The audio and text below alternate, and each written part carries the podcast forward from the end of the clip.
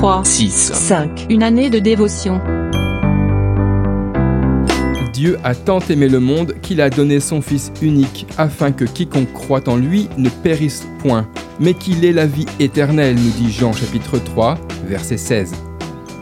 Yanis, il y a quelques années, un chauffard ivre a percuté la voiture de mon épouse qui était avec notre petite fille, et elles sont mortes sur le coup. À partir de cet instant, la vie pour moi s'est résumée au slogan Ni Dieu, ni Maître. Et à force de vivre ainsi, je me suis retrouvé dans cette prison. Aujourd'hui, après avoir entendu l'Évangile, je n'arrive pas à décrire ce qui vient de se passer dans mon cœur, car je suis bouleversé par le message. Oui, Dieu m'a parlé et je viens de lui confier ma vie. Désormais, il est mon maître et je vais le suivre. Quelqu'un a dit un jour que si Dieu a une faiblesse, c'est l'amour, parce qu'il ne peut pas s'empêcher d'aimer ses enfants.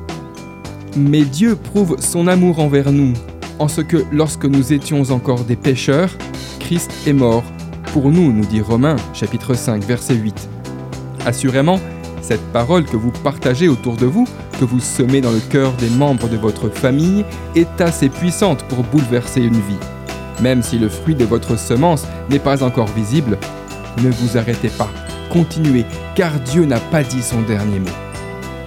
Dès le matin, sème ta semence, et le soir, ne laisse pas reposer ta main, car tu ne sais point ce qui réussira, ceci ou cela, ou si l'un et l'autre sont également bons, nous dit Ecclésiaste chapitre 11, verset 6. D'après le livre 3, 6, 5, Une année de dévotion, de Yanis Gauthier.